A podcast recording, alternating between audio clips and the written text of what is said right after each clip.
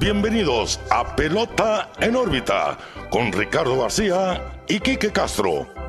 Comenzamos.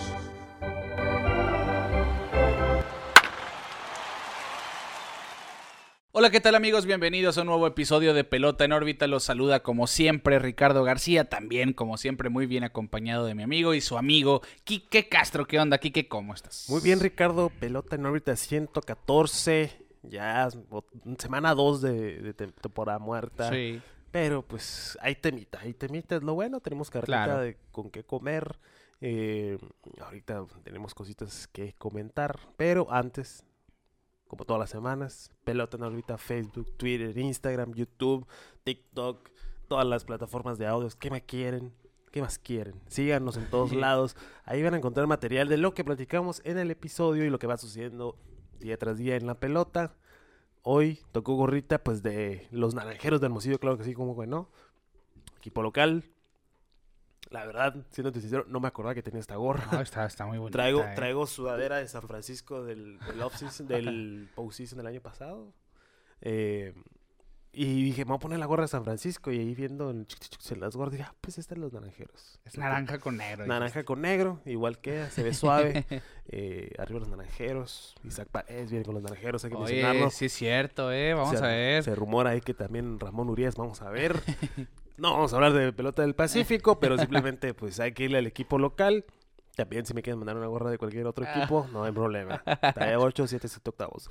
Pero pues, pelota en órbita en todos lados, Ricardo, que nos sigan. Likes, follow, todo, todo, todo, todo, todo eso que dicen los youtubers. Ya se la saben, pelota en órbita en todos lados para que interactúen con nosotros donde ustedes prefieran, ya sea YouTube, ya sea Twitter, ya sea Facebook, Instagram, TikTok. También que esta, semana no, pude estar tan activo ahí. Eh, se complicó un poquito la edición por cuestiones laborales, pero a ver, esta semana lo retomamos un poquito más. Sí, también. También, también correteamos la chuleta. Sí, pues. y pues a ver si Elon Musk nos deja usar Twitter. Sí, oye, qué, qué lío, eh, qué, lío. no nos roben el nombre. Igual, pues no, pero no nos, no nos roben nada. Sí, sí, sí. Eh, bueno, pues fue una semana de, premiaciones, Quique. Lo, que, lo que hablamos el, el episodio pasado, pues veíamos a los nominados a los diferentes premios, los más importantes, vaya, en los que votan los escritores del béisbol de Estados Unidos de América, que son pues los cuatro premios, como dije, grandes, los importantes, los relevantes. ¿Por qué? ¿Por qué lo digo? Porque hay, muy, hay muchas revistas, hay muchos portales que nombran a sus MVP, sus novatos del año, pero esos son medios pues Sports Illustrated, por ejemplo, puede decir quién es su Young, quién es su novato Sports del es el que más hace eso, ¿no? Sí, o Béisbol América. O... Muy ah, póngase abusado con todo esto, porque luego se presta a que la gente, no, claro. es que él ganó y que no, sí. muchas discusiones que no. Así que el, el más importante es el de la BBWA. Sí. De la Asociación de Escritores de Béisbol de los Estados Unidos de América incluirnos. que son 30 votantes, ¿eh? Sí, sí, es un grupo exclusivo. Súper exclusivo. Para el Salón de la Fama es menos exclusivo, pero también tiene su, su giro y exclusividad. Claro, claro, Pero aquí son 30 votantes y se acabó. Sí. Así que vamos a ver un poquito de, de, bueno, no un poquito, de hecho este episodio en su mayoría va dedicado a los ganadores. A terminar lo que empezamos la semana pasada. Exactamente. Porque sí platicamos, dimos los premiecitos sí, sí, sí. leves. Y, y, nuestras predicciones también, que por cierto me fui de 6-5, ¿eh? Lo pues tomo. yo sí, ya saben, yo soy malo para patinarle, patinarle las cosas, eh, pero pues no estamos tan errados, la verdad. Sí, sí, eh, había, de hecho, por ejemplo, tú uno de los novatos, ahorita vamos a llegar ahí, eh, tú, tú, ibas por Adley Rutschman. De hecho, eh, pues nomás recibió un voto al primer lugar. Pero ahí, el único que no te voy a decir mentiras, no me acuerdo del nombre del periodista, pero quien votó por Rochman en Twitter puso yo fui. Y este fue el porqué, que es lo que habíamos hablado aquí desde que debutó Rochman, el impacto como catcher. Es que sí, qué bueno que lo mencionas porque son anónimas las votaciones. Ya ves el escándalo de Jeter que fue uno el que no votó para que fuera unánime. Es parte de también este tipo de cosas. Eh, pero pues la mayoría se fueron pues con obviamente, ya lo decíamos aquí, Julio Rodríguez. Así es, Julio Rodríguez se queda con el premio al novato del año, con el premio Jackie Robinson de la Liga Americana, obteniendo, como decíamos, 29 de los 30 votos al primer lugar. Julio Rodríguez es el quinto en la historia de los marineros, desde Kyle Lewis en 2020, el último, uniéndose a Ichiro Suzuki que lo hizo en el 2001, Ken Griffey Jr., Alvin Davis también.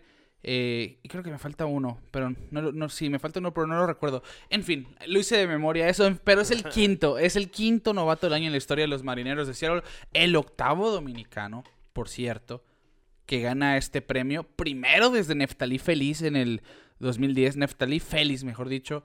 ¿Recuerdas esa temporada de Feliz con los Rangers de Texas como cerrador? Sí, sí, sí. Y, sí. y empezó, pues, una temporada no significa que vas a tener una carrera perfecta porque lo de Félix nunca fue... Pintó mucho, pintó mucho, pero nunca tuvo ese, ese mismo rol. Sí, o sea... Desarrollo más bien. Pues es que es lo que platicamos del de, el volado que es un relevista. Claro, sí. Mm, más que nada en el puesto de cerrador, pues por algo es un especialista el cerrador. Por eso es el cerrador, porque son situaciones a veces no muy cómodas para un lanzador llegar y cerrar la puerta. Y feliz, eh, sí fueron como dos o tres temporadas bien. Pues mira, aquí lo vamos a ver en nuestro mejor amigo Baseball Reference. Baseball Reference, la verdad, cuando hacemos estas pausitas de ver información, obviamente se, se ingresa a la página Baseball Reference, recomendada para todos los nerds de la estadística, y puedes ver históricamente todo lo de... Pero sí, mira, aquí está. Ahí está el dato. 2010, novato del año, Neftali Félix con efectividad de 2.73, 40 salvamentos. Sí, pero también el equipo ese de Texas estaba... Sí, sí, sí, los Rangers pues que llegaron a Serie Mundial. Serie mundial. Para perderla, pero llegaron, llegaron. Al final. Y tuvo una efectividad Félix de, bueno, ya lo había dicho, de 2.73, ponchó a 71 en 69 entradas y tuvo un whip de .88. Estuvo excelente Félix. Un año después lo hizo excelente, 2.74 en 64 juegos, todavía muy bien, el mismo nivel. Un año después, 2012, nomás 8 juegos. 2013, nomás 6 juegos. Sí, sí, sí. Y todo se derrumbó. Sí, en el 2014 aún muy bien, 1.99 en 30 juegos. Como relevista no es mucho realmente. Lesiones, realmente lo que ¿Cuál fue afectaron la carrera de, de Félix. De hecho, el año pasado estuvo con los Dodgers. ¿A poco Y los Phillies, sí, tuvo una aparición ahí. Pero podríamos decir que su último año bueno fue el 2014. Ay, wow, casi 10 años. Es más, si tú quieres el 2016 con, con Pittsburgh, porque sí recuerdo esa narrativa de un resurgimiento de Félix, 352 de pero qué raro, ¿no? O sea, el año pasado, para que veas cómo se van del radar los jugadores. Sí. O sea, ¿tuvo, ¿tuvo este año apariciones? ¿El año pasado? No, el año pasado. El año pasado apariciones. Estuvo con los Phillies y estuvo con los Dodgers. Y mira, ni por aquí. Cinco juegos nomás también. Eso es lo que pasa, no, no, no pintó. No pintó. Esa fue la realidad, pero eso es lo que vamos. Eh, no creo que sea el caso de Julio. Pero hay, bueno, más tarde en este episodio vamos a hablar de otro novato del año y que, que, mm. anda en, ese, en esas mm, circunstancias. Pues mira, deja tú la narrativa que se viene con el tema de más adelante. Sí, sí, sí, la vamos a ver, no es chismecito sabroso. pero es que los marineros parece que soy yo dueño de los marineros de Seattle. Son muy salados. O sea, han tenido una pasarela de estrellas, de, All Stars, de incluso Cooperstown y, y nomás las... Es como un... Es que los Mets vino, son exitosos un rato. Sí. Y pero pues al final, al final se mueren. Pero Seattle simplemente nomás no. O sea, son muchas rachas. Tienen el récord de, de consecutivos ganados. ¿Qué año fue? Sí, en el 2001 precisamente. 2001. Llegaron a, a hacer el campeonato, pero hasta ahí han llegado. Sí. Pero no sé, no sé qué pasa, no sé qué pasa con los marineros de Seattle. Y, recordar pues que este año rompieron esa, esa sequía de 21 años sin playoff. Y, gran parte fue por este novato, Julio Rodríguez. Un, un, excelente pelotero que la verdad a mí me tocó la campana. Ay, hasta el Home Run Derby, que es cuando más lo podemos ver en general. Pues ya, la verdad yo no veo eh, juegos de Seattle, o al menos no me fijo tanto. Ahí es cuando uno empezó a ver, ¿no? O en general el público empezó a checar a Julio, que impresionante, ¿no? Sí. Eh, y desde ahí, pero pues la, la verdad, las lesiones esta temporada no lo dejaron ser más de lo que fue, porque la verdad, excelente trabajo este año para un novato. Yo creo que hubiera tenido las temporadas de novato más completas de la historia, de haberse mantenido sano en la temporada completa. Y aún así, estos fueron sus rankings en la Liga Americana entre los novatos calificados. cuarto en promedio con 284, tercero en imparables con 145, en cuadrangulares primero con 28, primero en OPS con 854 y con un, un WAR de Fangraphs primero empatado. 5.3. Sí. Otra página. está Baseball Reference y Fangraph. Que los dos tienen su WAR y lo calculan de diferente manera. Siempre muy similares, pero a veces. distinciones entre las sí, dos. Sí, sí, sí. Eh, pues ahí está. Julio Rodríguez hizo de todo. Claramente fue el mejor ofensivamente, realmente un jugador de impacto con los marineros de Seattle. Totalmente. Y aparte, que aquí está, para mí, lo que me impresiona más. En una temporada en las mayores, J-Rod tiene una campaña 25-25, 25 cuadrangulares, 25 robos. Una racha de 15 juegos ganados en donde él participó, la cual fue del 2 al 27 de julio. Fue novato del año. Y además fue al juego de estrellas. No más un jugador en su carrera completa ha tenido todos estos puntos. En su carrera completa. Y fue Willie Mays. Julio Rodríguez lo hizo en su temporada de novato. Chequen quién es Willie Mays, ¿no? Salón de la fama, considerado por muchos el mejor pelotero en la historia. Bueno, pues llega Julio y... Se pone ahí junto a él. Con permiso, en mi primer año hago todo eso. Voy a hacer todo eso. Ya. Sí, pues Vamos a ver cómo se desenvuelve la historia de Julio Rodríguez. Ya tiene sus añitos asegurados. Sí, hay que recordar Tiene su dinerito ahí. O sea, ya mucho. Ya esa presión, pues, hasta cierto punto. Sí, sí, sí. El dinero, obviamente, es lo que mueve todo esto. Es un deporte, es un trabajo. Ya tiene. ¿Cuántos años fueron? ¿13 o 12? ¿De qué? ¿De Julio? El contrato. Eh, ay, sabes que no recuerdo, pero lo vimos por aquí. ahí, por ahí, más de 10 años. Ya lo tiene asegurada su estadía en Seattle. Vamos a ver cómo construyen alrededor de él, cómo mantienen ese, ese core. pues está firmado aquí que hasta puede ser agente libre en 2030 o como decíamos, hasta el 2035. Por la estructura del, del, contrato. 2035. ¿Cuántos años vas a tener en el 2035, Rick? Muchos. Ya, ya le van a andar pegando los 40 voy yo. a tener 44 años. Son 13 años de ahora. Voy a tener 38. Ay. Qué viejo está Rick. Eh, pues eh, ahí cuando estemos chocheando los 40, Julio va a seguir jugando en Sí, sí, sí. Entonces, mm, merecido, merecido totalmente el novato del año. Esperemos y podamos tener la consistencia que queremos de un jugador de este calibre. Y pues más que nada las lesiones. Así es. Lesiones, que me lo cuiden mucho en Seattle y pues que Seattle sea exitoso porque ya le debe a su fanaticada. Pues ya sabemos, él es el cimiento de la próxima generación de los marineros, así lo veo, es el núcleo, es la piedra clave ahí. Novato del año, All Star, Silver Slugger, ayudó a terminar la sequía de los marineros y sus 21 años sin playoff. Vamos a ver si, si en el futuro por lo menos un anillo eso, es lo que, eso es lo que sigue, ¿eh? Y van por muy buen camino. Sí, sí, sí. ¿eh? pues eh, el equipo hizo muchos movimientos la, de la temporada muerta del año pasado. Sí, sí, sí. Eh, y siguen sumando, ¿no? hablamos de muchos movimientos, de Eugenio Suárez, etc, etc. Muchos jugadores que la verdad sí tuvieron buen impacto en el equipo.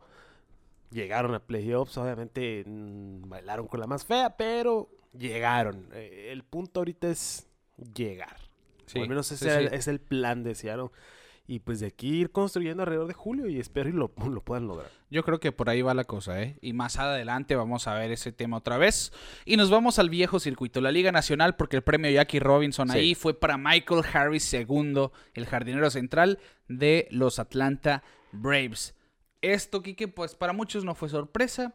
Me incluyo, yo creo que era entre él o Strider pero Michael Harris tenía la delantera ahí por su rendimiento, porque realmente fue de muy alto impacto lo de Michael Harris, incluso en los playoffs fue de los que mejor se desempeñaron por los Bravos de Atlanta, y considerando que empezó la temporada en clase de doble A. Doble A. En doble A está, el 27 de mayo todavía estaba en doble A. Fueron alrededor de 43 juegos. Qué loco, ¿no? Que se dé tanto... Sí, no pasó por triple A. Directo. está viendo mucho eso.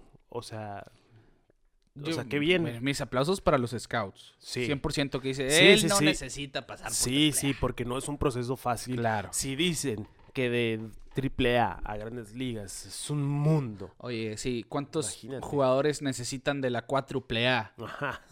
Sí, sí, sí. Eh, saludos a Franchi Cordero que lo acaban, de, lo acaban de dejar libre Igual los hacemos ese comentario. Sí, sí, sí. Hay, hay, mil jugadores que de AAA Grandes Ligas. AAA es su liga, la destrozan. Sí. Y llegan a Grandes Ligas y mamá, ¿dónde estás? Ayúdame. Sí. Se pierden por completo. Qué loco, ¿no? Porque imagínate, tienes. Pues mira, ahorita hablaste de Franchi, pero podemos traer a la mesa también a Rosny Castillo. Sí. El, el orgullo de Patuaquet. Eh, porque ese es el, caso. Obviamente, si recuerdas el contratazo que le dieron, un dineral, y estuvo en AAA todo el momento, destrozando AAA. O sea, era año con año, fue el jugador del año del AAA de Boston con los Sea Dogs, no, no, los Pow Sox, ahora que son los Woo Sox. Em, pero subía y nada, y nada, y nada, hasta que la organización se rindió y dijo, pues ahí que se quede, de algo va a servir ahí abajo. Eh, pero pues también se dan los casitos como Joey Meneses, por ejemplo. Claro. Que igual, triple A, triple A, y de repente, pum, una oportunidad y explotan. Pero... los contrarios, ¿no? Y los contrarios, obviamente. Pero para mí el, claro ejemplo de que se hay jugadores de 4 A es John Singleton. ¿Recuerdas ese nombre? No, me, Primera base, Astros de Houston. Fue por ahí, debutó en las mayores. ¿Qué año? Verás, aquí te voy a decir. Pero yo recuerdo, era un prospecto, todavía ni siquiera lo, lo, llamaban a las mayores y ya le habían dado una extensión. Ok. Los Astros, ya le habían dado un contrato. ¿En qué round lo agarraron? Eh, fue seleccionado por los Phillies en la octava ronda. Ok. Del 2009. 2009. Y debutó en las mayores en el 2014, el 3 de junio. Se fue 3-1 con cuadrangular y dos producidas. Y pues uno dice, ok. Un flamazo. Sí, va por buen camino. Terminó jugando dos años en las mayores. 168 de promedio, 191 un año después. Uy. Es que Ahí es cuando entra la conversación las ligas coreanas, Japón. Karim nos lo dijo, ¿eh? ¿Te recuerdas? Karim, García nos dijo, Japón para mí es 4A. 4A. No, definitivamente no es AAA, pero no está tan dura como las mayores. Sí, sí, sí. Es que ahí es cuando, por eso mucho jugador, incluso mucho mexicano que no la arma en las ligas se van a Japón, a Corea. Sí. Que es un nivel alto, sí, pero no es. Y bien pagado, Y pues. bien pagado. No, tampoco no, igual que grandes ligas. Pero, pero, ya ganan milloncitos. Ya pues. ganan, ajá, sí, ya ganan su milloncito. Eh, un saludo a Karim, ojalá y, nos escuchen alguna vez, otra vez. Eh, pero sí, sí, sí. Pero pues ya, ahorita hablando de Julio y hablando de, de, Michael Harris, pues ellos ya están, ya están arriba. Sí, sí. ¿Ya extendieron a Harris? No, sí, sí, sí, sí, sí, Le dieron un contrato de qué? ¿Fueron ocho años? Si no me equivoco. Sí, Aquí a checar eh, Esos, esos contratitos que ahorita se andan manejando Atlanta, que excelente. no, Antúpulos ahorita, manager general de la década, lo que porque pinta, eh no son ni muy, muy, ni tan, tan. O sea, son a, mediano plazo y con un, un pago bien. Ocho años, 72 millones. La verdad, o sea... Es una, el novato del año. Es que es barato. es una ganga. Pero igual hablamos, cuando leyeron a Ozzy Alves también su extensión parecidona, decíamos, oye, pues qué barato le salió. Y a Ronald Acuña. A Ronald Acuña. pero fíjate, o sea, baratos voy a poner entre comillas, pero ya tienes tu tu core, tu, base ahí ya estructurada. Y pues. por eso yo veo, para mí, si me preguntas, los Bravos, a mi gusto. Van a arrasar la nacional. Los próximos cinco años viene un anillo mínimo bajita la mano otra vez. Sí. O sea, lo del año pasado fue el primero. Pero tienen con qué hacer la próxima dinastía del béisbol y decirle a los Astros, nos vemos en la Serie Mundial. Este año también, pues, este año fueron víctimas del béisbol. Sí. O sea, Simplemente se apagaron en Se apagaron y ni modo, pasa. No sé si sea el, esa semana de descanso también. pareciera que se les acabó la pila en la carrera por la división con los Mets. ¿eh? Sí, sí, porque el momento se cortó. Sí, sí, sí. Bueno, pero ese es otro cantar. Es otro cantar. Sí, pero... nos, desviamos un poquito. Sí, sí, sí. Pues es que eh, da mucho Sí, sí. volvimos con novato del año, entonces Michael Harris II, que tuvo un temporadón, se llevó 22 votos al primer lugar sobre su compañero Spencer Strider, así que se vuelve el noveno bravo de Atlanta en ganar este premio. Ronald Acuña lo ganó en el 2018 por última vez. Y aparte, esto para mí fue lo que sella ese, ese voto. Lideró a los novatos de las ligas mayores con cuatro jonrones para empatar o irse arriba en la séptima o más tarde.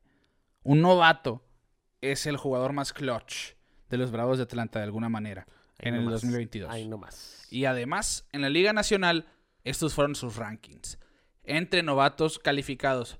Promedio de bateo 297 fue primero. Con hits, primero 123, cuadrangulares empató en primero 19 cuadrangulares, un OPS de 853 que lo deja en primero y un WAR de Fangraphs de primero con 4.8. Así que Michael Harris claramente con menos de 115 juegos participados fue suficiente para él llevarse el novato del año claramente de impacto también. Y además, pues decíamos, Spencer Strider se queda en el segundo lugar al novato del año de la Liga Nacional. Sí. Estos son los compañeros en la historia de las mayores que quedaron primero y segundo el premio novato del año. Fred Lynn y Jim Rice. En 1975 de los Medias Rojas de Boston, Fred Lynn lo ganó. Alvin Davis sobre Mark Langston de los Marineros, 1984. Jerome Walton sobre Dwight Smith de los Chicago Cubs del 89. Y la última pareja hace 11 años, Craig Kimbrell le ganó a Freddie Freeman, los Bravos de Atlanta. La última vez que ocurrió también fue de los Bravos de Atlanta. Y ahí Alvin Davis es el que te hacía falta ahorita. No, no, no. lo mencionaste? No, sí lo mencioné. Es, es un japonés, verás. Ahorita te voy a decir el nombre. Ahorita te lo voy a decir. Pero, mira, ya, ni me acordaba. Sí, es un pitcher. creo que sé, sé de quién me estás hablando, pero no me acuerdo el nombre. Sí, es que. Cocaína. No, no, no, no, no, no. Son tantos nombres ya en la. Que, que se te va uno de vez en cuando. Ah, no, claro, no, no, no somos baseball reference. Ahí te va. Es Kazuhiro Sasaki. Ah, Sasaki. En el 2000. Así que en el 2000 y en el 2001, los marineros, se llevaron novato del año. Wow. Y bueno, en fin. Yo recuerdo esa temporada del 2011, claramente. Freddy Freeman y Craig Kimbrell. Y, y, se fue muy similar a la, a la de esta temporada. De te vas con uno de los bravos sí o sí pero es Freeman o es Kimbrel. Sí, Kimbrel, pues, que una carrera muy extraña la de Kimbrel, ¿eh? Pasó de ser el, próximo Mariano Rivera a, ser menos que el preparador, ha sido un vaivén. Eh, y Freeman, pues ahí está, ¿no? El, el All-Star con los, con los Dodgers. El mejor primera base del béisbol para muchos, ¿no? Y bueno, pues ahí está, otro de esos datos. Y, y el, así de esos que dices, ¿cómo, no? Hay dos jugadores en la historia, Kiki. Dos. Dos nomás. Que en la historia de las mayores, vaya, han tenido un OPS de exactamente 853 en sus campañas de 21 años de edad. Ok, chavalos. ¿Quiénes son? Uno fue Julio Rodríguez. Y el otro fue Michael Harris. Los dos. Los dos quedaron novatos del año de esta temporada. sí, los dos lo hicieron este año. Una de esas coincidencias raras que te da la pelota, pero bueno, pasó. Pasó. Pasó. Wow. Y con esto le dejamos pues el, tema del novato del año. Les felicitamos. Sí, sobre todo. Eh, me da mucho gusto por Julio Rodríguez. Me, hace sentirme bien pro porque lo dije al principio de la temporada. no por alzarme el cuello, pero me alzo el cuello. Que ojo, mérito a Bobby Witt Jr., ¿eh? Mérito a Bobby Witt Jr. porque dije, no sabíamos si Julio subía. Bobby Witt ya estaba cantado. Si Julio sube, queda novato el año. Eso fue lo que llegué a decir. Bobby Witt. Ahí te van los numeritos, que ni siquiera quedó... Por abajito del radar. Sí, porque fue, fue Rodríguez, Rochman, Juan y Witt. sí. Fue el cuarto ahí. Fue el cuarto en discordia. Pero pues también muy puro protagonista, ¿no? Claro, pero ve el año de novato de Bobby Witt. Pasó por muy debajo del radar. 31 dobles, 6 triples, 20 home runs, 80 producidas, 30 robos, 254 de promedio, que no fue el, mejor del mundo, pero esos numeritos, sí. en cualquier otro año, donde no hubieras tenido una de las mejores generaciones de novatos de la historia, te da el novato del año. 20 cuadrangulares, 30 robos, 30 dobles. Increíble, ¿eh? Realmente increíble. Pero bueno, los Royals no fueron a ningún lado. No. Por eso pasó desapercibido también Bobby Witt de alguna manera. Sí, los demás están en el mero spotlight, por eso. Sí, sí, sí. Y, lo de Julio aquí es. Él fue factor de llevar a los marineros a, a, la fiesta de la postemporada. Michael Harris en unos, en unos bravos de Atlanta que. Con todo. Que la segunda mitad, él fue de los principales factores de que hicieran lo que hicieron y remontaran la división. Otro paréntesis cultural. Eh, ahorita que hablábamos de, la profundidad que tienen los Bravos, muy similar a los Astros de Houston. Un caballo cae, otro caballo se levanta, ¿no? Como que esa, ese manejo de, me fue la palabra, pero ese, ese equipo que siempre va a haber alguien constante. Sí, sí, sí. O sea, tal vez no todos al mismo tiempo, o sí, pero siempre se puede ganar ese hueco, ya sea ofensivo o defensivo. Tienen esa manera de, de, no de suplir, no quiero decir suplir. No suplir. Pero, bueno, sí vamos a decir suplir. Llenar el huequito que, se, que se te puede... Porque es lo que es. Y es lo que te decía con los Astros, no, no, no reconstruyen, recargan. No, recargan. Los Bravos, por eso eh, te dije, los Bravos pueden ser ese equipo que le va a decir a Houston, nos vemos en la Serie Mundial. Sí, todavía no están en ese punto, pero van, ah, están armándose de esa manera. Eh, para mí la rotación es el punto a tratar de los Bravos. Que fue Sí, que fue Max Fried, por cierto, quedó segundo el Cy Young. Eh, pues ha sido el que carga con esa bandera de Laza ahorita porque Soroka ha estado lesionado y no ha podido estar ahí. Charlie Morton pues es veterano y, que lo ha hecho Sí, y lo ha hecho muy bien aún así. Y Spencer Strider pues era un novato. Vamos a ver, yo siento que es cuestión de un abridor más lo que le falta a los Bravos para ya tener pues, algo sólido. Un, berlancito ahí. Un berlandero, un degromcito por ahí. A, ver qué sucede en, en esta agencia libre. Pero bueno, Tyler Glasnow, por cierto, se nos olvida mucho. Tyler Glasnow es agente libre. Y no es una opción muy cara porque viene de cirugía Tommy John. Tampa Bay, que se, me hace que a reconstrucción. a ver qué pasa con los raíces de Tampa, ¿eh? ¿eh? Bueno, nos vamos al siguiente premio. Entonces, el manager del año, uno de los premios más nuevos, por cierto, porque hay muchos managers. Ojo con la historia aquí, porque managers históricos, por decir, Leo Rocher de los Dodgers, por decir un nombre, jamás ganó un manager del año porque no existía. Sí. Esta es la razón, no existía. Se llega en los ochentas, por eso la lista que vamos a ver más adelante es un poco corta. Pero en fin, la Liga Americana fue para Terry Francona, aquí que, que se lleva el tercero de su carrera. Un, manager de oro, de oro, de oro, de oro, de oro, de oro. Hablé mucho yo de, de Dusty Baker y el impacto que tiene en los Astros, pero también Terry Francona es de esos, es de esos, o sea, que se nota en el clubhouse. Pues es que también yo hablaba del manager de los Orioles. Brandon Hyde. Sí, que quedó en, ¿qué? en segundo, de hecho, lugar. Eh, por llevar un equipo pues mediocre a, ser relevante-ish. Pero pues también Francona llegó a la serie de, de divisional con un equipo que la verdad pues que el año pasado no pasó a playoff. Era José Ramírez. Que sí, y que el año pasado quedó con récord negativo. Sí. Y que está, pues pintaba para quedar incluso por detrás. no solo de los White Sox, porque vimos que los Tigers pues hicieron movimientos que defraudaron, esa fue una realidad. Sí, es que también sí, también lo dije en su momento esa división, ningún equipo Sí, sí, sí. Los Tigers, los White Sox, los, eh, los Twins. y los Royals. Pero los Royals, Sí, pero ándale, e, ese era el orden para mí, yo creo. White Sox, Twins, Guardians y quizás los Tigers ahí, a lo que vimos del año pasado. Sí, pues, sí, sí, tomando referencia. Y, pero por eso es lo que decíamos la semana pasada. Terry Francona es el manager que es. Sí. Y a mí me encantó la entrevista que dio después de recibir el premio. Yo no lo tomo por mí, lo tomo gracias a todo este grupo de muchachos que hicieron que estemos en donde llegamos. Claro, claro. Eh, le da el mérito a su equipo, vaya. Y a mí lo que me llama mucho la atención porque se lleva el tercer premio manager del año de su carrera, el cual es el cuarto en la historia de la franquicia de los Guardianes. Los tres que ha ganado han sido con Cleveland. A sorpresa de, bueno, a mi sorpresa, porque Terry Francona pues entró en escena con los Phillies. Pero se hizo un manager relevante con los Medias Rojas. Rojas fue el, 2004. rompió la, la, maldición. Así es. 2004 rompe la maldición. 2007 gana su segunda serie mundial.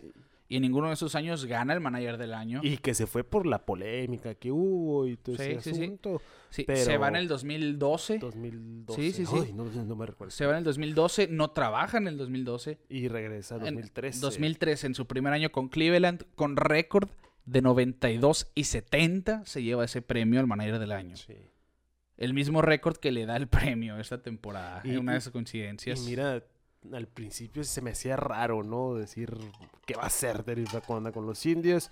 Pues los llevó a serie mundial ya. ¿Sí? A su primera serie mundial. no, no, pero en, muchos años sí. Eh, tienen 80 y años sin ganar ya. Ajá. Ser serie mundial.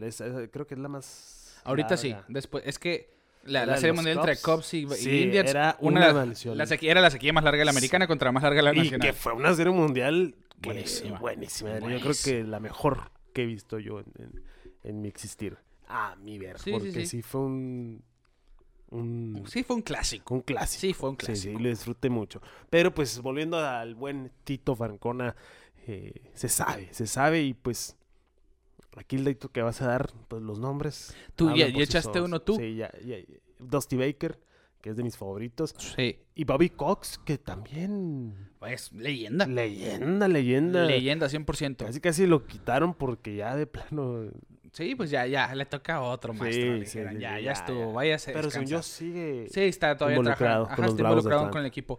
Eh, pues ya que arrojaste esos nombres, Bobby Cox con los Bravos y Dusty Baker con los Gigantes son los únicos, junto con Terry Francona, que han ganado el premio del manager del año con un mismo equipo tres veces. Tres veces. Tres veces. Bobby Cox lo ganó cuatro veces, pero una vez lo hizo con los, con los Blue Jays de Toronto. Eh, pero en fin, así que ya Terry Francona pone su nombre junto con esas leyendas. Ya es una leyenda claramente también de, de los timoneles. Y pues tuvo 17 votos a favor de los 9. El primer lugar de Brandon Hyde. Por ahí nos pusieron en Instagram. Fue Gerardo Valenzuela precisamente que para él era Brandon Hyde. Sí, sí, eh, sí. para, tú también en su momento dijiste, pues sí, los, los, puso en la pelea, pero al final no llegaron a playoff. Pero es que, mm, mi, por eso no votamos nosotros. Ajá. Es que, mm, es lo que te digo, pues, que tomar un equipo que le daban cero posibilidades de llegar a playoff. A ponerlo en la conversación de playoff. Claro, claro. Porque fue mínimo. Fue lo, la misma historia de, los marineros el año pasado, pues. Eh, y con un equipo sin nombres per se o sea. Sí, con, con novatos. Por, con novatos, con odor. Hazme el favor. Eh, y pues obviamente actuaciones excelentes, como la del paisano Ramón. Sí, sí, sí. O sea, te habla que el manager está teniendo un buen impacto con los jugadores y obviamente el novatito y 100%. hay muchos factores, pero pues obviamente pues Terry Francona de ganar su división tiene más peso eh, y, pues eh, y también agarrarse de las greñas con los Yankees. O sea, sí, o sea, sí es merecido. A mí me hubiese gustado que hubiera ganado el otro amigo, pero pues también merecido Terry Yo sí me quedo así. Y, y bueno, 17-9, su, su buen segundo lugar, Brandon Hyde. Le tocó ser el acompañante de, del ganador al final. Y pues hay que, hay que decirlo, ¿no? Terry Francona con 1874 victorias, tres premios al manager del año y dos series mundiales. Va a ir a Cooperstown eventualmente. Y creo yo que va a ser con la placa de los guardianes o indios de Cleveland. ¿eh? ¿Tú crees? Ojo ahí, sí. ¿Tú crees? Yo creo que sí. Mm. O en el peor de los casos va a ir sin insignia. No creo que opte después de tanto tiempo con Cleveland ir con la B de los Medias Rojas. Wow. Qué fuerte. Sí, está, no, no es cualquier cosa. No, no es cualquier cosa. Pero lo que veo yo con Francona no va a ser un manager, va para largo todavía. Ah, no, sí, claro. Claro, claro, claro, pero es que los dos anillos con Boston pesan. No, 100%, no digo lo contrario. Sí me hiciste pensar, Ricardo, no seas así, no seas así. Por eso digo, en el peor de los casos va a ir sin gorra. Sin gorra, sí. Que Una gorra sin lisa. Lisa. Sin insignia en la. Pero que si, no, que se ponga le pondrán el mitad y mitad. al de Wahoo. Buena pregunta. No, le, van a poner la, C, la, C, de Cleveland. si acaso la C de Cleveland. Sí, sí, sí. Pero está Tito Franco entonces en la americana y en la Liga Nacional, Buck Showalter. Este fue mi único desacierto de, de mis predicciones. Es que estoy bien pesado por eso. no, eso es todo, Kike. es lo único que le tienen todo el año. Buck Showalter se lleva el cuarto premio manager del año en su carrera. Empató la mayor cantidad de todos los tiempos de, en cuanto a este premio con Tony La Russa y Bobby Cox, con cuatro premios al manager del año. Aparte es el primero en la franquicia de los Mets. A pesar de esto, es apenas el primero en ganar este premio en cuatro décadas diferentes y con cuatro equipos distintos, pues lo ganó en 1994 con los Yankees, en 2004 con los Rangers, en 2014 con los Orioles y en 2022 con los Mets. Aparte, pues es el octavo manager en la historia que gana este premio en ambas ligas. pues es que, ay, los Mets no, no, no le hicieron el paro. O sea, sí había mucha duda por Sean Walter, por, por el declive al final, las últimas dos semanas de la temporada, pero, eh, pero pues sí, también no tenía mucha chamba que hacer, el equipo estaba muy bueno, pero todo bien, gracias. Sí, Se acepta. Yo te digo, e, ese dato eh, de ganarlo con cuatro equipos diferentes y en cuatro ah, épocas diferentes. Es que sí, también... Habla del valor de manejador de Boxer Walter. Eh. Es que... Es, para mí eso vale más que ganarlo siempre con el mismo equipo. Claro, porque ¿qué, qué dice? Que donde te pares vas a ser Así es. Entonces, eh, el año pasado el, equipo de Mets era totalmente diferente el mismo. Sí. En cuestión de feeling, en cuestión de, cómo se estaba desempeñando. Claro. Y este año casi casi el mismo equipo y un Mets totalmente diferente. Que sí, fueron los Mets, pero pues se sabe. Esa frase se repite mucho aquí por una razón. Sí, y, es que los lleva a ganar 101 juegos, que pues a comparación de los 77 del año pasado. Sí. Pues es un brinco enorme. Eh, sí, es un brinco enorme que claramente lo iba a poner en la conversación al manager del año. Y sí, sí se lo merecía. Te lo voy a dejar así. Claro, claro, claro, claro, claro, claro. Pero para mí no es. No me digas. Para mí no es. No me digas. Y por ahí lo dijo un jugador de los Bravos de Atlanta anónimamente. Ok. Y estoy totalmente de acuerdo con él. Va, va, va, Hay dos nombres ahí que están peleando por una división. Uno tiene una ventaja de 10 juegos y uno tiene un déficit de 10 juegos. Y el que perdió la ventaja es el que se quedó con el premio al manager del año. Sí. Pues mira, yo se lo doy al, segundo lugar. A Brian. A mí no me gustó que le dieran el segundo lugar a Dave Roberts. Ah, ok, ya te entendí. Eh, sí, a, mí, a mí sí me hizo. Eso sí, con el perdón de Diosito que todo lo ve. Se me hizo una estupidez. No, eh, es que están valorando a Dave Roberts por, las, por el récord de la franquicia de los Dodgers de victorias de esta temporada. Pero ese equipo, a mi punto de ver, a mi punto de ver. Debe de ganar solo. Sí, es la verdad. Tiene que ganar solo. Este, eh, malo hubiera sido que no hubieran tenido un récord de ese tipo, pasar las 100 victorias. Con ese line-up y con esa rotación, eventualmente iba a pasar algo así. Hubiese estado Bobby Valentine, hubiese estado Dave Roberts me recuerdo. Eh, pero platica con cualquier fanático de los Dodgers a ver qué te dice Dave Roberts.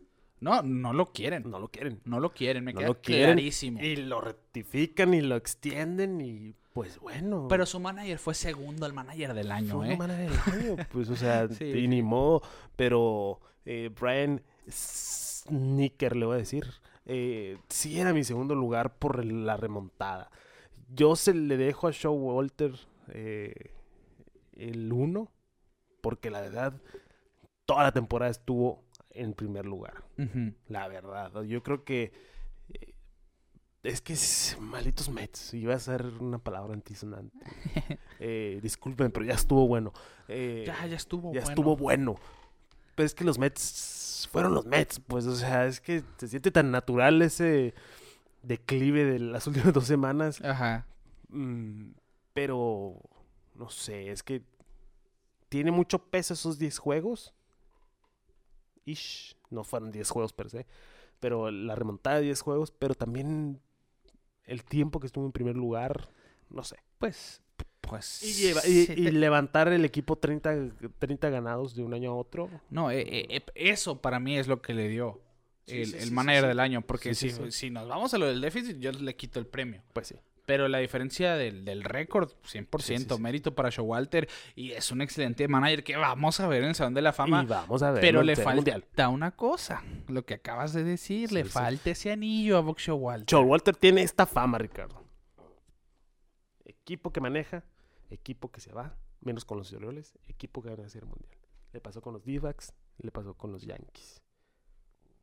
Ahí, ese ya te lo voy a dejar ahí y vamos a salir corriendo. O sea, estás diciendo que cuando se vaya Showalter van a ganar los Hay una tendencia ahí. Hay una tendencia ahí. Pero es excelente. Pero siento que es como el mismo caso de, de Dusty Baker. Sí, no, 100%. de hecho, salía en las, en las listas de... Va a estar ahí hasta que lo gane. En, en las listas de, de, más victorias para managers sin ganar la Serie Mundial. Uno de ellos. ¿Sabes por qué me gusta tanto a Michelle Walter? ¿Por qué? ya ves cuando van a, a, a hablar del bullpen eh, que, ah, bracito derecho, bracito izquierdo. Walter no hace eso. No sé si te has fijado. Pero no, no, no. No es así. Es un. Sí. Como si estuviera con pistolitas en la mano. Siempre me ha gustado, como que muy imponente el señor y sin preguntar. Vámonos. Sí, sí, sí. Y de volada. Siempre. Y aparte, pues. no es tan carismático como un Dusty Baker. Pero para mí es bien asertivo. es muy asertivo, exactamente. Y tiene la comunicación con sus jugadores. No de la misma manera como Dusty. Dusty se nota el...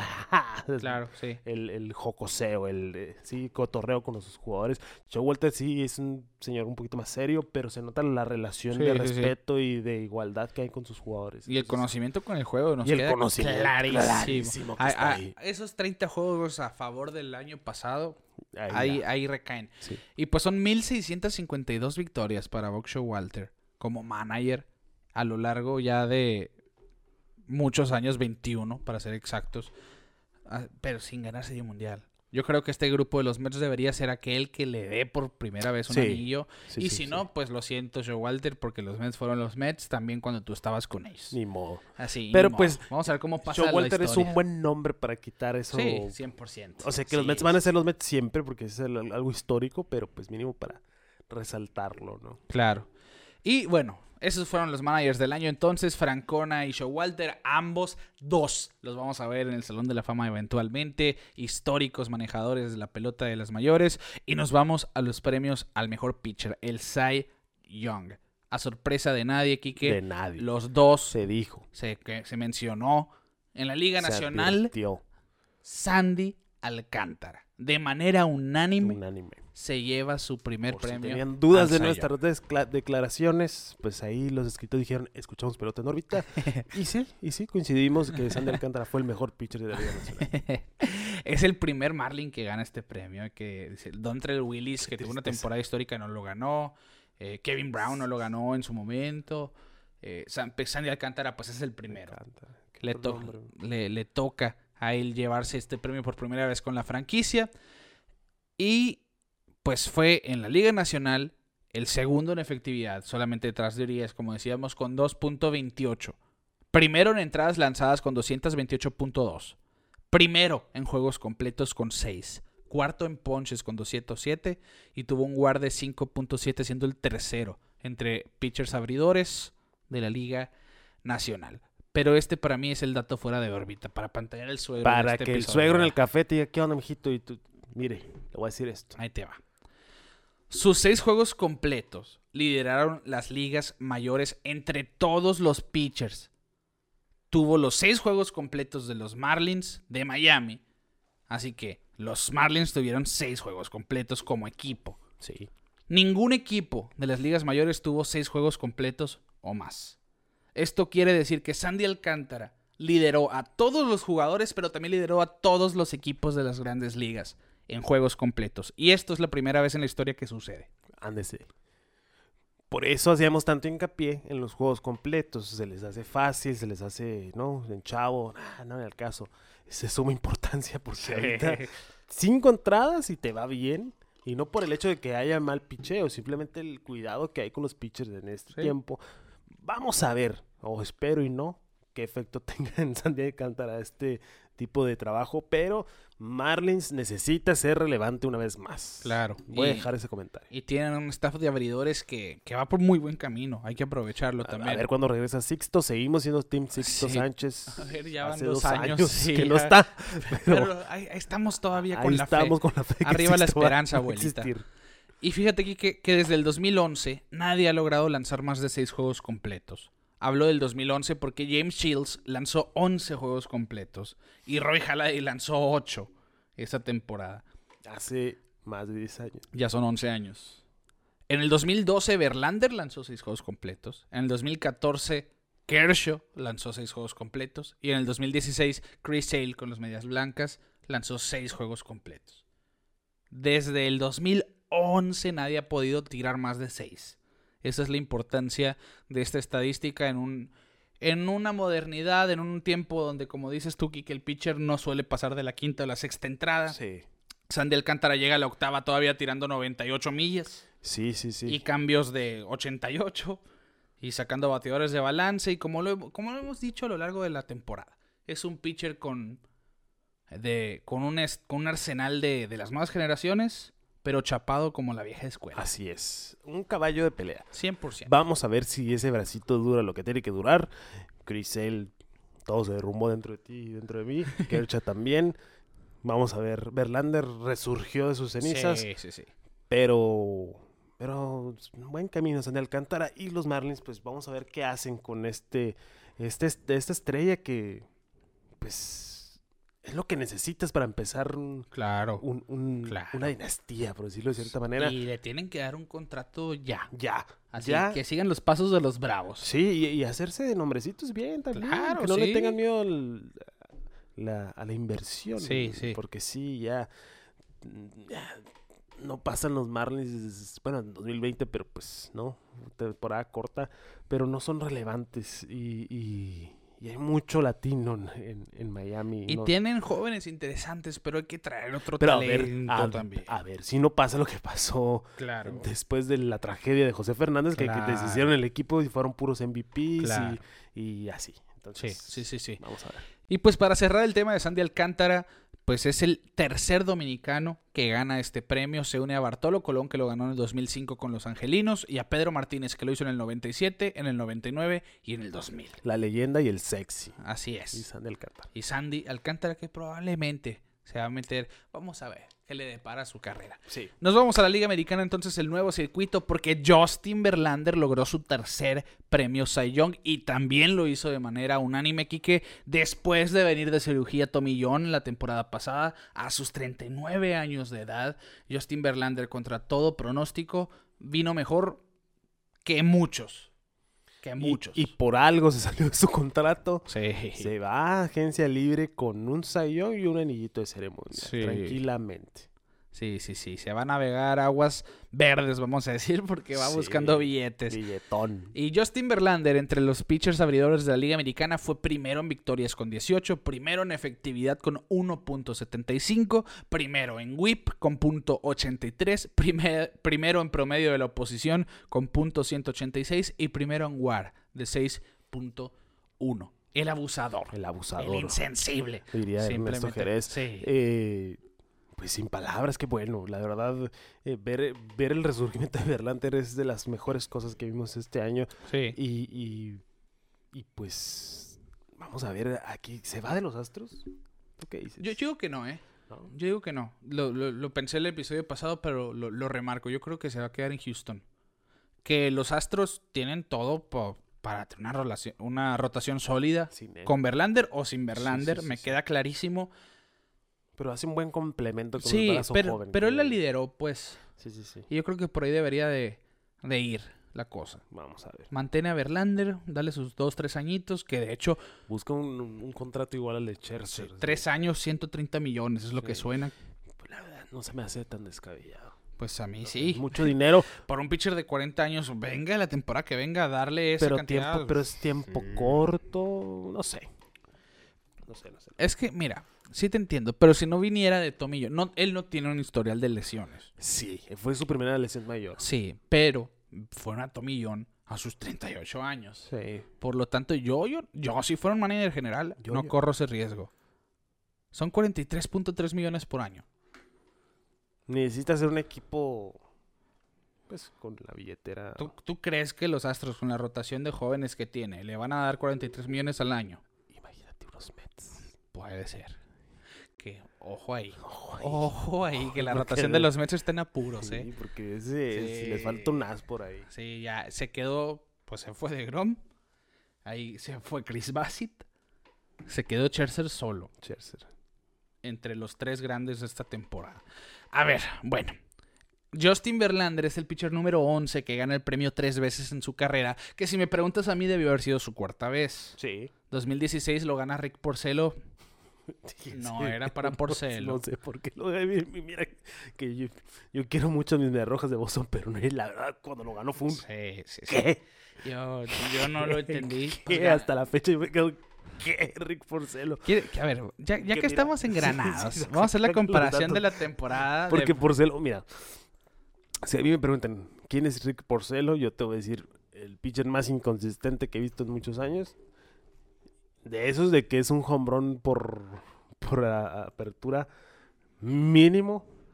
Y que ahorita, pues, sabe dónde andará. Porque se fue con. Lo cambiaron para dónde.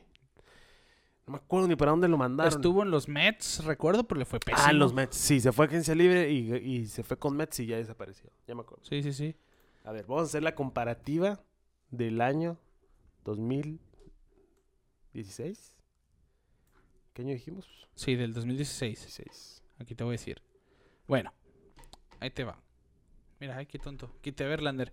Eh, que, que, ahí entró en la polémica Kate Upton. Sí, sí, sí. No, fue un tuitazo ese. Y volvió a salir a, volvió a salir a la luz ahora esta temporada y, y, y, es que con justa razón. No, claro, claro, claro. Con justa razón. Aquí va. Aquí te lo voy a decir. En el 2016, Justin Verlander queda segundo del Sayón contra Rick Porcelo. Verlander a sus 33, Porcelo a sus 27. Verlander récord de 16 y 9. Porcelo récord de 22 y 4. Esto fue lo que le dio el Sayón a Porcelo, te lo voy a decir. Te lo voy a decir así. Ese récord que hoy en día, gracias a Dios, no importa. No importa. a, suerte Porcelo casi no perdió. Pero bueno, efectividad. 3.04 Verlander, 3.15 Porcelo. Punto para Verlander. Juegos completos, 2 Verlander, 3 Porcelos. Punto para Porcelo. Entradas lanzadas 227 Verlander, 223 por celo. Carreras permitidas 77 Verlander, 78 por celo. 30 home runs Verlander, 23 home runs por celo, parejones. Pero aquí empieza lo bueno. 254 ponches Verlander contra 189 de Porcelo. Un whip de 1.0 de 1.0 ambos realmente. Y Verlander ponchó a 10 por cada 9 entradas mientras que Porcelo a 7.6 mejor efectividad, cuatro entradas a favor Verlander, muchos más ponches, un whip de uno, ambos. Sí, está más cerrado lo que pensaba. Sí. Pero igual Verlander le dio Sí, sí, sí. Pero es que también, pues, es que sí, no, no. Boston pasó ese año, ganó la división, creo. Y lo despacharon los Astros, si no me equivoco. No, Cleveland, 2016. Cleveland. Sí, creo que fue Cleveland. Ah, es el año de la Serie Mundial de Cleveland. sí. Pero ahí está. Entonces, para mí ese año era... para mí era... Eliminaron Cleveland, Serie Mundial. Eliminó Astros, Serie Mundial. Sí. cierto. Eh, pues está el dato, sí, cierto. En su momento lo notaba. Siempre sigo pensando Verlander. Para mí es el sí, sí, sí, sí, Pero en su momento pensaba, ok, era 100% para Verlander. Que mira que nos callamos la boca en cinco segundos. Pero, pues, bueno, eh, para eso también estamos haciendo este programa para ver. no, ponchaba por celo, claro. No, no ponchaba. Era, un pitcher de contacto. Comía mucho inning. Sí, sí, sí. Comía innings, y, eso al final fue lo que le costó. Eh, ya en los últimos años de su carrera. Muy inconsistente, es que desde que empezó, de hecho, ex compañero de, de, de, Verlander, ahorita que lo mencionas, involucrado en el cambio de Johnny Céspedes a los Tigres, eh, así llega a Boston pero nunca fue un buen pitcher. O sea, si ahorita me dices... Era, era un tercero cuarto en la rotación, pues. No, quinto yo creo, o sea, hasta bueno, es que en esos años de Detroit, sí, pues que era Verlander, era Scherzer, era Aníbal Sánchez. Sí, sí, sí, pero igual nunca fue el estelar, vaya. Sí, sí, sí. Tenía sus temporadas buenas, malas, rachas buenas, rachas malas. Pero si a mí me lo presenta, ah, mira, te presento Rick Porcero Cy Young del 2016. ¿Qué? sí, sí, sí, sí, Pero bueno, es su gran logro, definitivamente. Y la Serie Mundial, porque también estuvo en el 2018. Pues ahí está. Tres veces ha ganado el Cy Young Verlander. Y con el de esta temporada se convierte en el cuarto pitcher que lo hace después de haber tenido 35 años o más. Roger Clemens con 41 años lo ganó en el 2004 con los Astros, Gaylord Perry en 1978 con 39 años de edad y Early Wynn a los 39 en 1959. Así que Verlander a sus 39 se mete en esta conversación. Dice que él va a seguir tirando hasta, los 45. que, no pueda. que ahora que le dan el premio sale esa conversación y dice, hasta si mi cuerpo se rinde, yo estaré bien con ello, con lo que hice ya pero dice que se está preparando mejor que nunca y, se lo creo, ¿eh? Sí, sí, sí. Además, es el único jugador en la historia que queda novato del año. MVP. Tiene dos series mundiales, tres premios al Cy Young y aparte de eso, súmale pues sus tres juegos en mi carrera, 3000 ponches, 300 ponches en una campaña. No me acordaba que había ganado el MVP. Fue que fue 2011. 11. Sí. Cierto. Sí, pero de alguna manera estamos viendo uno de los mejores en la historia. Sí, sí, sí. O sea, es que lo perdimos mucho de vista con Detroit O sea, sí, sus últimos años en Detroit. Sí, no fueron relevantes, pero se va a, los Astros. de Houston. Eh, junto con Gary Cole fue el mismo año que llegó Cole. Y pues ahí hicieron. Que de hecho Verlander le gana el Sayong a Cole. Sí. Sigan primero y segundo. Pues es el décimo pitcher que gana el Cy Young, Verlander, y después de ganarlo se convierte en agente libre. las probabilidades después de, esta, de este estudio indican que es un 50% de chance de que se quede o se vaya con el equipo que estaba. Porque 5 de esos 10 firmaron con otro equipo. Y los otros 5 se quedaron donde estaban. Los últimos dos son Robbie Ray y Trevor Bauer y ambos se fueron. Pero y, pues... como ha estado creciendo el mercado para los agentes libres, todo indica que Verlander se puede ir porque va a cobrar. Va a cobrar. Y a eso, y eso que decíamos, dice, quiero algo como Cherser. Dos, tres añitos de 40 para arriba. Ah, pero vamos a jugar al, al, juego de Pontu. ¿Qué equipo podría soltar 43 millones al año y ser beneficiado por un caballo como Verlander para ganar ya? Mets es el eh, primero. que se sí, es que te quiero decir los Mets, pero porque quien lo, quien lo haga es un equipo que tiene que ganar ya. Sí, sí, o sea, ¿qué equipo está lo suficientemente bien para que con solo meterle un pitcher de este calibre a la ecuación, sí, ya, ya ganan? O lleguen muy lejos, ¿no? Pero eh, yo creo que se me vienen a la mente los Mets. Los Mets, y los, Astros. Y los Blue Jays. ¿Los Blue Jays? Los Blue Jays para mí. ¿Piensas que pues que sí es muy bueno, pero no lo siento tan... Sí, para mí sí. ¿Sí? Y empezaron a moverse también, así que... Sí, ya hicieron un movimiento yo, fuerte. Yo creo que los Blue Jays... Hmm. Kevin Gossman lo ha hecho muy bien. Eh, Alec Manoa quedó tercero al Cy Young. Y si te traes al Young, creo yo que pues tienes una muy buena tercia ahí. Y estoy olvidándome, pues, de que José Berríos viene de un mal año, pero Berríos está ahí. Berríos puede resurgir. Así que yo, siento que los Blue Jays no me, gusta a mí para que para que dispararan ahí. se metieran ahí en la conversación. Pero para un buen fit. Principalmente los Astros, ¿eh? Ah, no, claro. Yo, yo no lo veo yéndose Houston. Claro, pero como dices, ahorita los mercados están muy agresivos. Sí, sí, sí.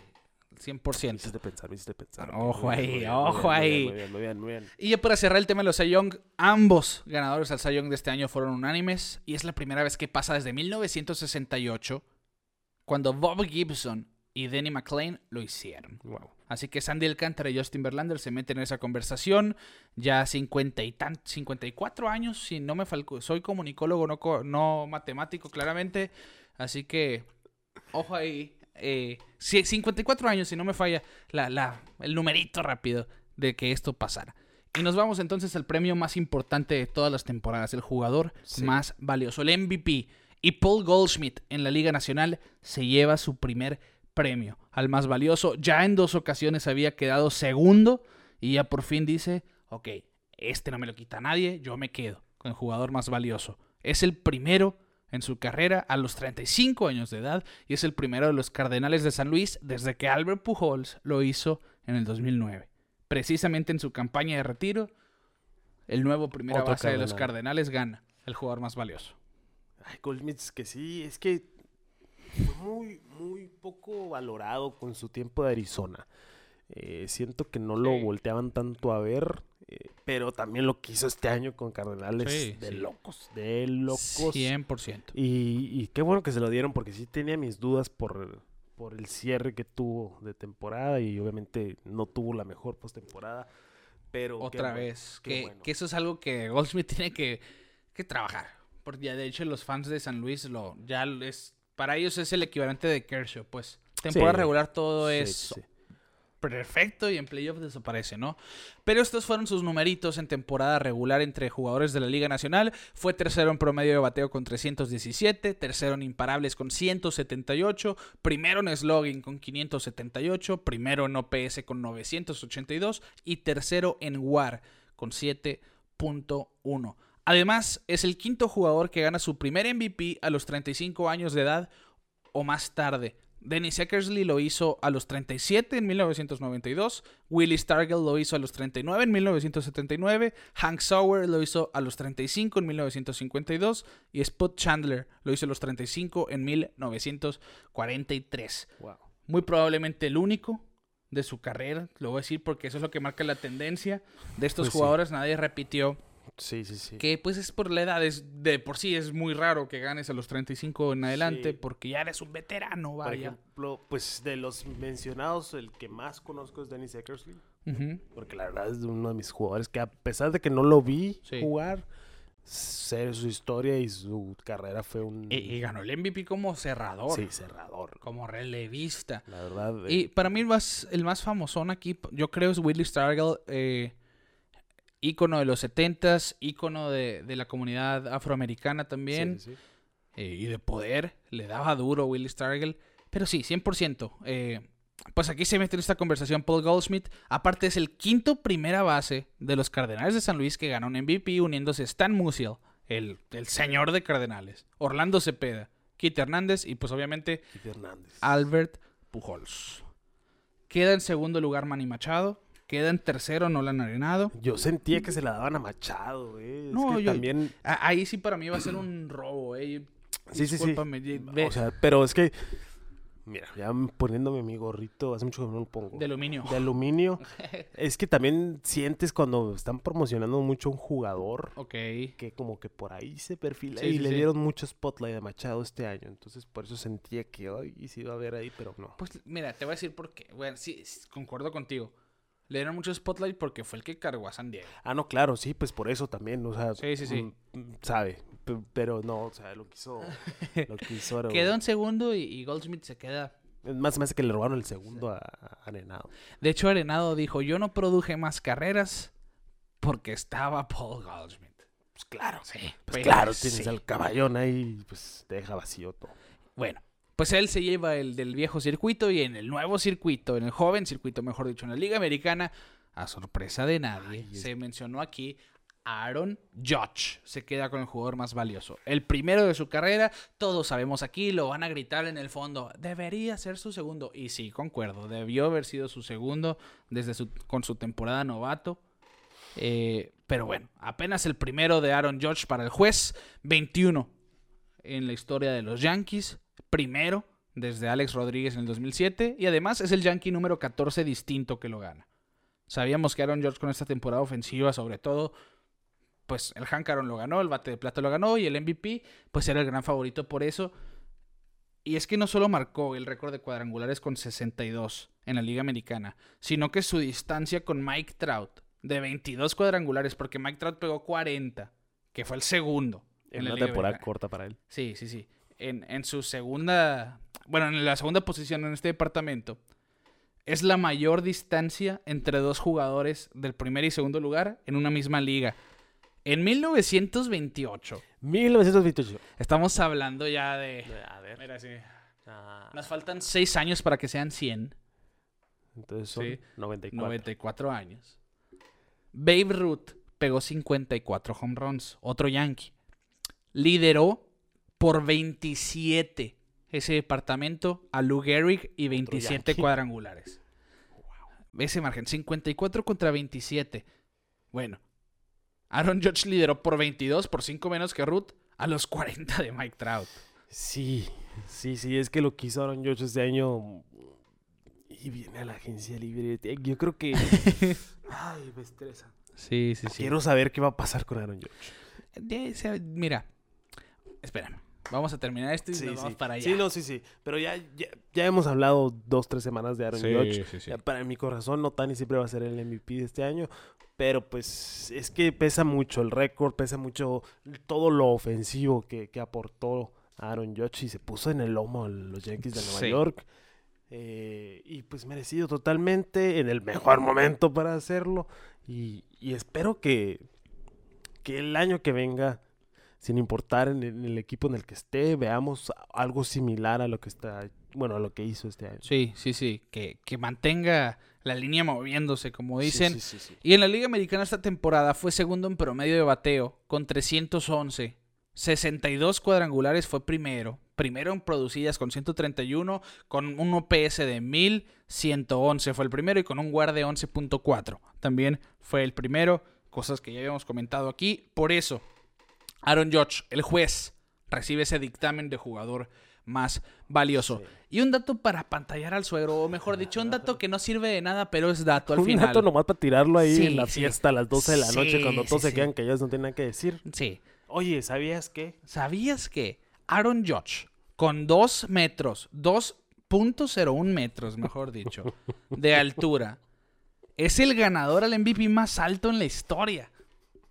Me encanta que exista este dato. 2 metros 1, Aaron Judge es el MVP más alto de la historia y pasa a su compañero Giancarlo Stanton, que mide 1.98, quien ganó el MVP en el 2017. Así que por, cuatro, por 3 centímetros. 3 centímetros. 3 centímetros Aaron Judge se queda con el premio al jugador más valioso como el pelotero más alto en ganar. El MVP más alto de la historia. Así es.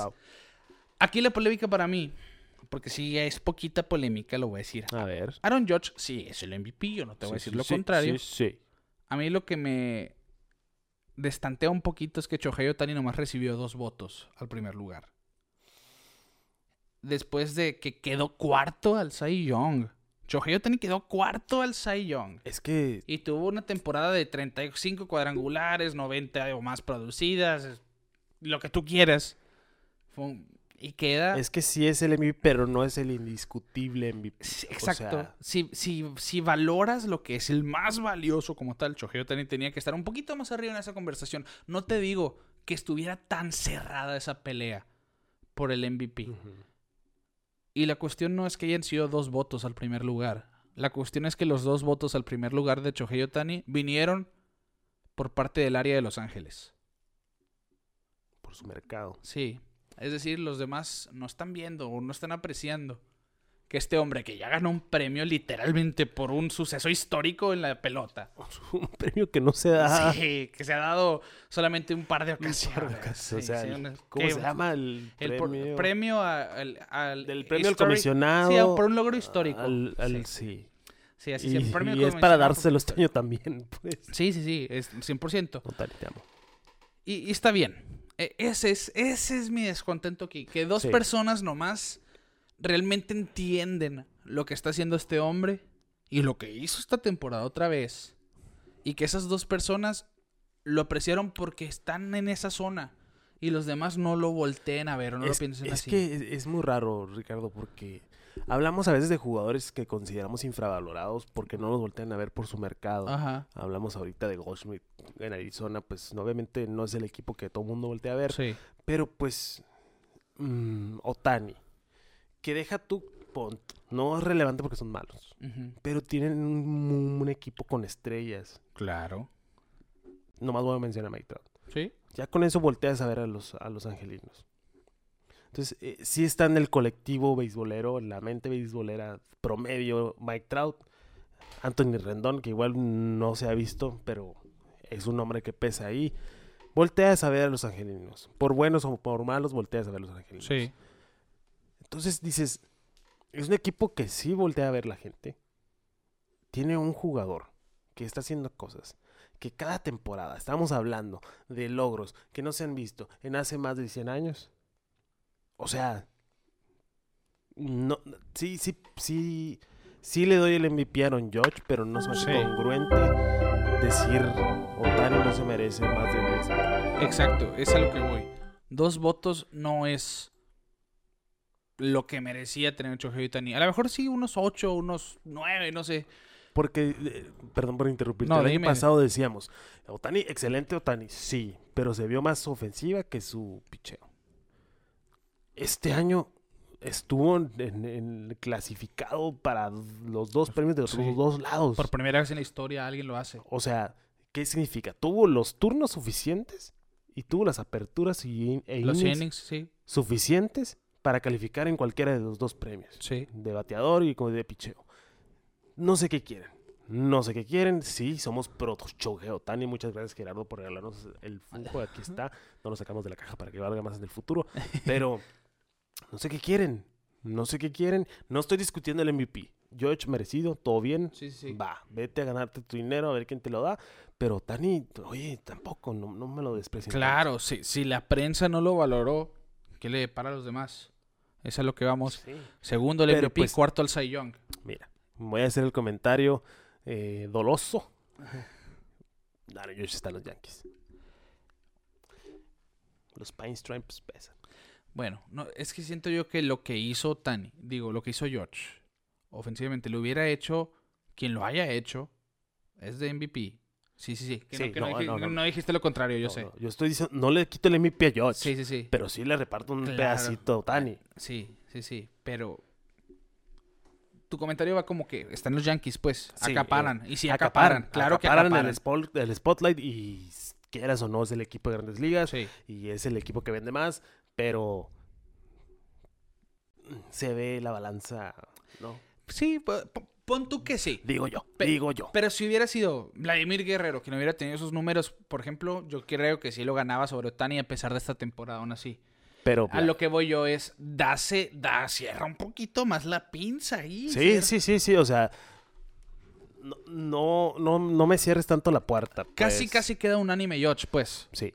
Fueron dos votos. y a mí no, eh, es lo que te decía, a mí no se me hace el, MVP indiscutible. No, a mí tampoco. y, y, muchos nos dirán, no, pues es que sí es, George. porque, lo, a los porque lo he leído, lo he leído. Y está bien si ustedes piensan así. pero es muchísima gente la que está de acuerdo con nosotros. Lo que está haciendo Tani, literalmente, es el mejor pitcher de su equipo y el segundo mejor jugador de posición. Porque está Trout, si no, él es el mejor.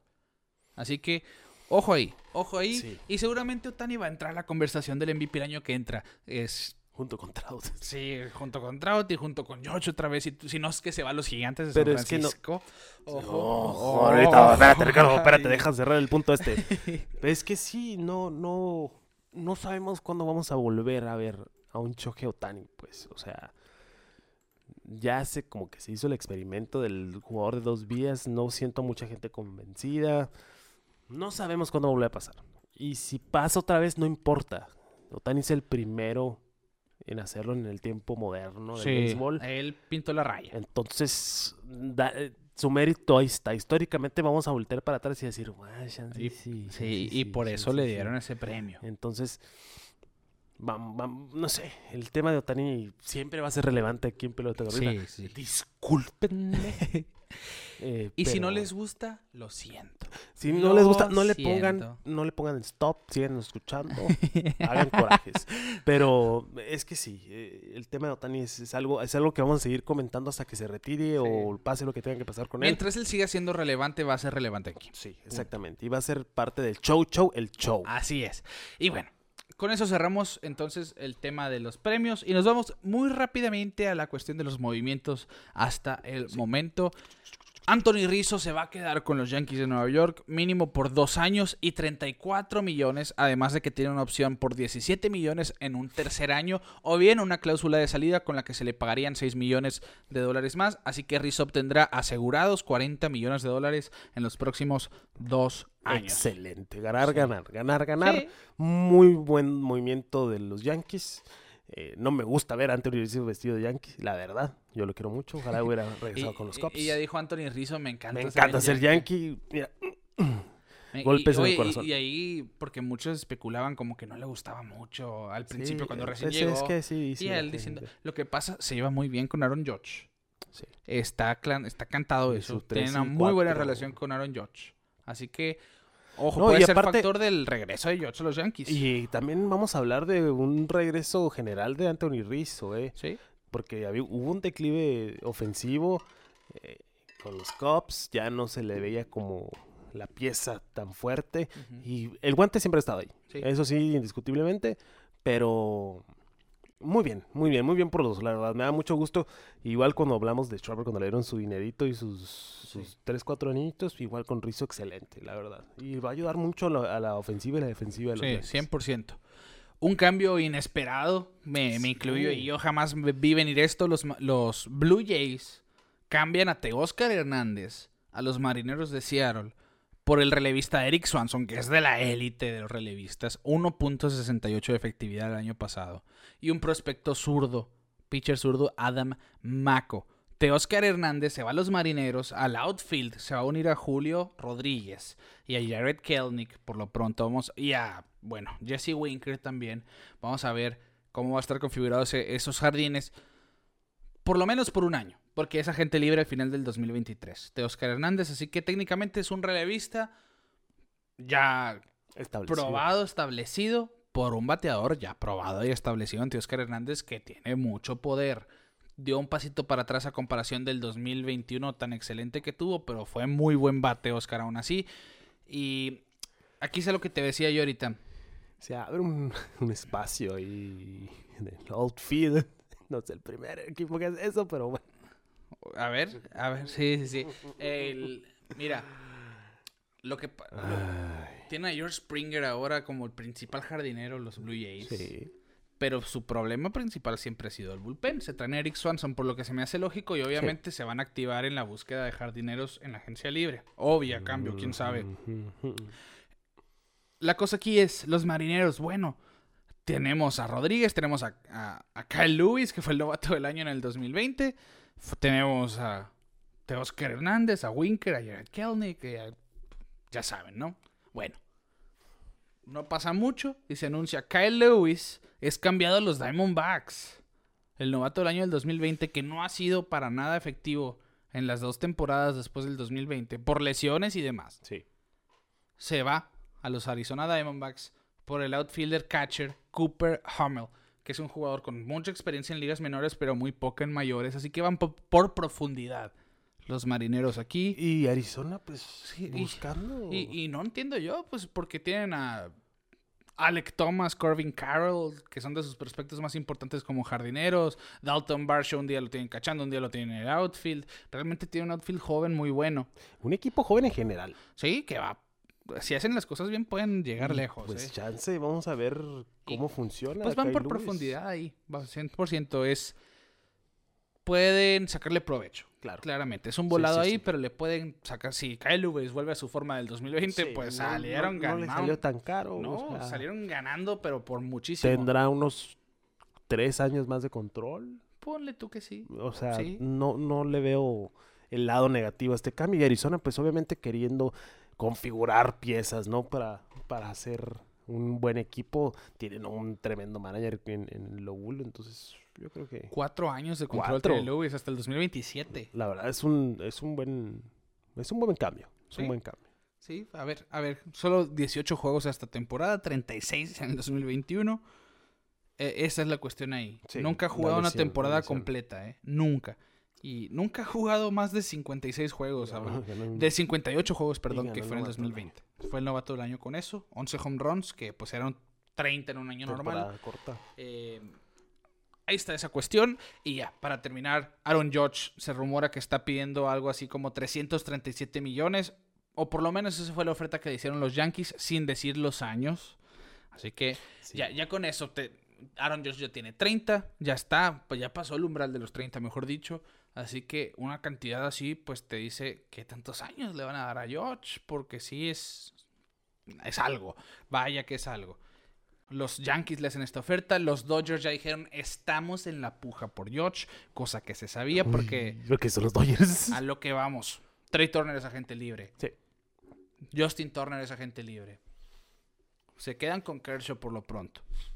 Se va Tyler Anderson a Los Angels. Firma con Los Angels por un, eh, un contrato multianual. Liberaron alrededor de 100 millones esta temporada muerta. Por lo que Aaron Judge puede ser, que lo dijimos aquí, puede llegar al outfield de los Dodgers y mueven a Mookie Betts a segunda. Mookie Betts y Judge en el mismo equipo. Imagínatelo.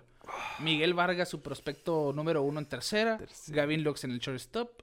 Y puede suceder. Es muy viable. ¿eh? Los, los, Dodgers pueden pasar.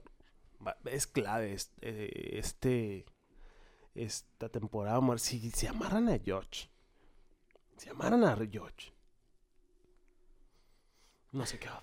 No sé, mira, y no voy a decir no. Se, va un jugadorazo en el caso de Trey Turner por otro jugadorazo que es más slugger type en el caso de Aaron Judge. Sí, sí, y Turner, pues que quieras o no es reemplazable. sí, está Gavin Lux. está Gavin Lux. A lo mejor no te va a dar lo mismo, pero tuvo un muy buen año. Gavin Lux. Realmente tuvo un buen de un y paso defensivamente es muy bueno. Sí, sí, van por buen camino en ese sentido. Y llega George. ¿Qué sí, es, es un plus. Es un plus donde ya puedes tener ahí, barajear tu line-up, tener un designado. Ya vas a ver a un Mookie Betts de primero. Ah, no. Vas a ver pesadilla. probablemente, bueno, como lo han usado, un Aaron Judge de segundo y un Freddie Freeman de tercero. Fíjate, me había olvidado que estaba Freeman con los Dodgers. Sí, imagínate. Eh, sí, es, es, es algo, pero de miedo. Y por eso Dave Roberts no debió haber sido el segundo. Pero digo, pero digo que qué pesadilla por Dave, por Dave Roberts estando en el mando. Sí, ¿Cómo, ¿cómo no llegar lejos con un equipo así, pues? Dios. Fuera el colmo de los colmos. Pero bueno, ese es otro cantar. Y hablando de Cody Bellinger.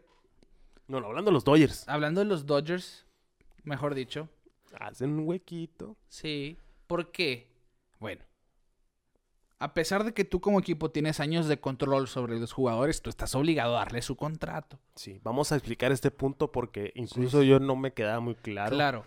Eh, si te dicen, tengo seis años de control sobre ti, te tengo que dar tu contrato anual. Anualmente tú me vas a dar un, un, contrato. O sea, tú nomás puedes tener contrato conmigo por esos seis años, pues. Es como una exclusividad. Exacto. Así que esta es, temporada. Es cuando hablamos de años de control de un equipo sobre un jugador, es muy importante porque igual el, el, equipo te dice, yo te voy a dar tanto. Sí. Y pues ni modo. ¿No? Hay veces cuando entra el arbitraje. Sí, que está la cuestión del arbitraje. Después de los, no me acuerdo cuántos años son. No me acuerdo si son tres o cuatro. Tres o cuatro empieza el arbitraje, que es cuando, oye, te ofrezco tanto, pero yo digo, no, oye, yo valgo más, se van a un... Claro, un punto medio. Un punto medio, ahí interviene un tercero y te dice, oye, ¿sabes qué? Un jugador parecido a ti gana tanto. Entonces, ¿qué onda esto? Y ahí se ponen de acuerdo Sí, sí, sí. Pues aquí, no evitan, ni siquiera se van a arbitraje ni buscan cómo evitarlo. Los Dodgers simplemente dicen, estos dos últimos años de Cody Bellinger bastaron para mí y no le voy a dar contrato. O el non-tender en inglés, no como le dicen. no le dan su licitación, no, le dan, su... pollito. Pero la cosa aquí, a pesar de que Cody Bellinger se convierte en agente libre en ese, en ese momento, es que se dice que los Dodgers siguen interesados en Cody Bellinger. Darle menos dinero, obviamente porque ya está ganando como 17 millones. Sí, sí, sí. Es que ya ahí ya te evitas. Como esa gente libre, ya esos seis años que tienes de compromiso se borran. Y, ah, mira, te agarré nuevecito. Eh, para mí vales un millón al año. Oye, que, que yo. Iba a terminar firmando por como 8 o 9 millones. Y si gana más de eso, pues es por su guante, no por su bate en las dos últimas temporadas. Que tiene mucha ganancia, sí, porque recordemos su año de novato del año y su año de MVP récord de home runs en el nacional para un novato. El año de MVP pues fue de las mejores temporadas en para un Dodger y lo que tú quieras. Pero hablemos de los años en los que no hizo eso. Los últimos dos, por ejemplo. Sí, en 2020 se vio bien, pero fue muy sí, pequeña. Sí, sí, sí. Y el, y el 2018, precisamente, la temporada después de su año de novato, se fue para abajo, pero feo. feo. Y en playoff desapareció. Eh, pero esa es la cuestión aquí. Cody Bellinger tiene, es un volador, así que es una, pues, hay dos caras de la moneda. Vas a tener un gran, un gran jardinero, pero que aporte numeritos por debajo del promedio ofensivamente, o puedes tener un gran jardinero y un slugger. Es que mira, y voy a traer el nombre que tanto menciono también uno de mis jugadores favoritos, sino que mi jugador favorito en la actualidad, Kyle Schwarber. Los Cubs no le dieron sus tenders de pollo. Se va con Washington a probar suerte y ¡pum! Regresa esa máquina hombronera, lo cambian a Boston hace giras en Boston, llegan a playoffs, también hace giras en playoffs con Boston, se va a la agencia libre, cuatro añitos con los con los Phillies y ya viste lo que hizo este este año, líder de home runs de la Nacional. home run de la Nacional. Y era el mismo caso, y venía de un declive ofensivo, promedio horrible, ponche home run. Ahora lo vemos ya más disciplinado, bla, bla, bla, bla, bla, bla, bla. Obviamente hay muchas cosas en ese proceso. Sí. Bellinger tiene las herramientas para ser un pelato, pelatorazo. Un pelotero élite. Sí. Sus credenciales lo dicen. Pero, pues está está el espíritu del flamazo, lo voy a llamar. Que pues, chances de esos jugadores de que nomás tuvo dos años. Sí, el One Hit Wonder. El One Hit Wonder. Sí, pon, tú que sí. Pon tú que sí. Vamos a ver qué pasa con, El, el problema es que todavía da chispacitos. Sí, sí, sí, sí. Y, hablamos, retomamos lo de Franchi, Cordero. Sí.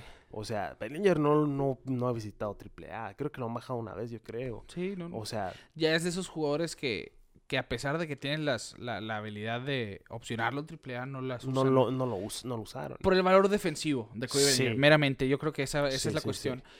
Pero. Y, y por ahí puse ese tweet yo, que con Bellinger está bien claro el que la consistencia es, Lo, es la clave para la permanencia en las grandes ligas. y en cualquier deporte profesional. Y nos dijo, creo que fue un Beto tan La bronca no es llegar ya, es, quedarte, porque sí. Y estando en un equipo como el de los Dodgers, donde, imagínate, eres el mejor equipo. La nómina más la alta. más alta, bla, bla, bla, Obviamente. Quieres ver resultados. Y tienes a un nombre como Aaron Judge, volando por ahí, que lo puedes pescar, pues mira. Abrir un espacio a ver un espacio a los Dodgers, chance pasa lo que dice. Yo siento que van a pujar por Josh. Si no se hace lo de Josh y Bellinger sigue disponible, lo van a traer de regreso. O a ver cuál de los otros agentes libres, ¿no? Al Vamos final. a ver, hay, porque también hay, varios nombres que fueron. Hay donde pescar. Se fueron sin sus pollitos, pero pero ahorita Bellinger es el que más nos está claro, sí, sí, sí. retomando, pues obviamente. Heimer Candelario fue otro de esos jugadores sorpresivos de los Tigres de Detroit, un jugador que puede jugar todo el cuadro, ojo ahí. Eh, entre lo que ha sonado ahora, José Abreu en el radar de los padres, buscan un primera base bateador designado ahora que Josh Bell se va, así que a ver qué pasa. Y ya, aquí que nos alargamos más de lo normal en este episodio. Traemos ganas de platicar. Sí, veníamos platicadores, pero vamos a llegar al final de este capítulo, el 114 pues ya saben, los invitamos a que nos sigan en todas las redes sociales como Pelota en órbita, en Twitter, Facebook, Instagram, YouTube. Suscríbanse a nuestro canal, denle manita arriba, coméntenos ahí, compártanos, que es muy importante. Suscríbanse en Spotify, denle cinco estrellitas, ya se la saben. Google Podcast, Apple Podcast, donde ustedes quieran, nos pueden seguir. Les mandamos saludos a todos, ya saben quiénes son. Les mandamos saludos de todo corazón. A nombre de Quique Castro, un servidor. Ricardo García. Les decimos que los mejores del 2022 ya fueron premiados y nosotros nos vemos fuera de órbita.